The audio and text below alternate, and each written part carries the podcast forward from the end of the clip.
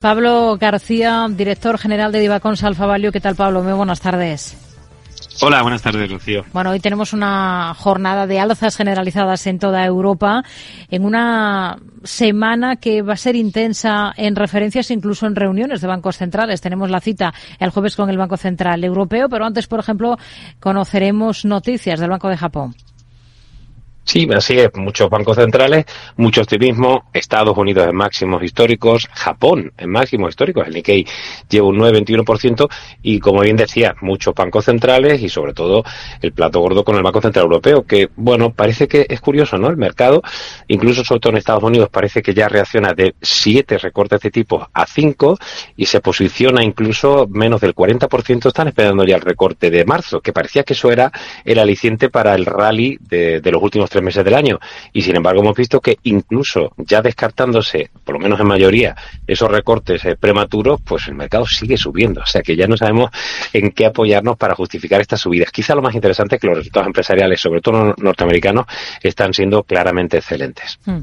Tenemos en el punto de mira eh, a varios valores, a varias compañías. Por ejemplo, Worldline, eh, hemos visto que ha aflorado una participación Credit Suisse del 7% en la compañía. ¿Ustedes serían compradores?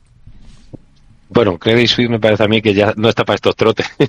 Credit Agricole, Credit, Agricole, ha sido la, que la que hablamos tanto de verdad de Credit Suisse que ya lo tenemos hasta hasta la sopa. Bueno, eh, la verdad es que eh, la asociación estratégica ante ambas entidades eh, fue firmada en julio del año pasado y no es una novedad, ¿no? Y comentaban desde Credit Agricole que se pretende, se pretende fortalecer esa asociación para crear un actor importante en el mercado francés de servicios de, de medios de pago comerciales y la asociación es buena, el mercado ha reaccionado bien con subidas en torno al 2%, se ha ido aflojando un poquito en Worldline, pero no olvidemos que lleva caídas de casi el 15% year to day. Nosotros, el sector, es un sector complejo, pero preferimos a Wise, que es nuestra favorita y que es parte de nuestra cartera modelo. Hmm. Bueno, hoy tenemos la atención puesta en el sector de las apuestas y el juego online, porque hay una firma francesa que ha lanzado una oferta sobre la sueca Kindred. Eh, no sé si tienen alguna del sector en cartera o están totalmente al margen de este tipo de compañías. No, tenemos, y tenemos una, una vieja conocida, porque yo en, mis años mozos estuve en la, en la OPV de la griega OPAP, eh, y es nuestra favorita, es miembro de nuestra cartera modelo, el sector lo está haciendo muy bien, ¿no? Y, y esta operación de Le François de Jeux con, con Kindred es una buena opción. De hecho, es raro ver a los analistas que estemos respaldando al comprador y al comprado. Además, en mercado, ambas compañías están subiendo. Obviamente, Kindred está subiendo más, pero el mercado ha, ha asumido muy bien esta prima del 24,4% por Kindred eh, y bueno, una valoración de VBITDA inferior a 8,5 veces, consideramos que la operación es positiva también para, para la francesa. Así que sí, es un sector que nos gusta, pequeñito, pero nuestra apuesta actual es eh, la griega OPAP.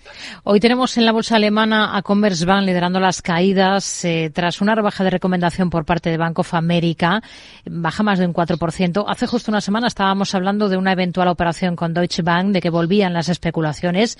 ¿Qué visión tiene para Commerzbank mas bangga orang Yo creo que hay alguien que espolvorea un poquito de vez en cuando para que, para que entre algo de dinero en ambos bancos, que yo considero que son bancos que han estado muy sobredimensionados, que han sido poco eficientes, que han ido mejorando sus balances, sin duda, pero que precisamente, ya que hablábamos de Credit Suisse, en ese momento de, de marzo del año pasado también se habló de Deutsche Bank. O sea que la situación mm. del coloso alemán, y estuve en Frankfurt la semana pasada hablando con algunos analistas, pues sigue sin, sin convencer a los analistas, ¿no? Así que por eso se habló mucho de esa fusión que yo creo que no arreglaría muchas cosas eh, con una fusión eh, interna entre Deutsche Bank y Commerzbank. En cualquier caso, Commerzbank incluso ha anunciado eh, la toma de una participación mayoritaria de casi el 75% en una gestora de activos, aquí la Capital Investment, es decir, que los bancos por su lado siguen haciendo de su capa un sallo, aunque es y será un tema recurrente. Hoy hemos escuchado al consejero delegado de Ryanair, Eddie Wilson, reclamar aquí en España al gestor aeroportuario AENA que revierta esa subida de tarifas anunciada para el mes de marzo de algo más del 4%. Le dice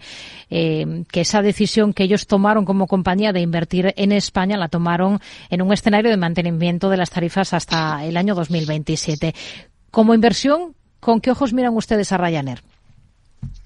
Bueno, para empezar, los comentarios de Eddie Wilson tienen sentido, por lo menos no hecho como su jefe, ¿no? Michel O'Leary, que, bueno, este se nos viste de torero y es bastante excéntrico, ¿no? Pero el estilo agresivo de la aerolínea de bajo coste irlandesa continúa también con, el señor Wilson, que es el CEO de la parte, digamos, de la aerolínea concreta de, Ryanair, que no del grupo que sigue siendo eh, O'Leary. Y eh, tiene sentido, ¿no? En cualquier caso, a nosotros nos gusta la compañía, una compañía muy eficiente, muy agresiva eh, y todavía la valoración nos da un potencial del 15% y también, en este caso, la tenemos en la cartera modelo. Esta semana tenemos resultados de grandes compañías europeas, Pablo, Nokia, SAP, ST Microelectronics, ASML, eh, Holding, también en la firma de lujo Louis Vuitton. En general, ¿qué espera de la temporada de cuentas? Bueno, que pase cuanto antes, porque es el momento en el que más trabajamos todos los analistas y estamos a tope, pero muy contentos porque, fíjate, hoy analizamos en el diario de mercados que la, previsión para el crecimiento de, beneficios de este cuarto trimestre en Estados Unidos es del 4,5%, eh, quitando energéticas 8,2%. Y de las 52 compañías publicadas ya del Standard Poor's, 84,6% han superado las expectativas, lo cual es superar con creces el, al consenso. Pero, sin embargo, en Europa la, la previsión es de caída del 7,1% ciento de los beneficios y excluyendo energéticas cayendo un 1,9%. Es decir, la dicotomía, la divergencia es muy clara en la apuesta por Estados Unidos en el plano micro. No obstante, de las que has comentado, yo creo que SAP, SAP puede seguir dando buenos resultados y, como no, ASML, ¿no? La verdad es que los semiconductores están teniendo un, un trimestre extraordinario, un fin de año que también fue bastante positivo. Nos quedamos con ello. Pablo García, director general de Divacons Alfa Valio. Gracias y hasta la próxima. Muy buenas Gracias, buenas tardes.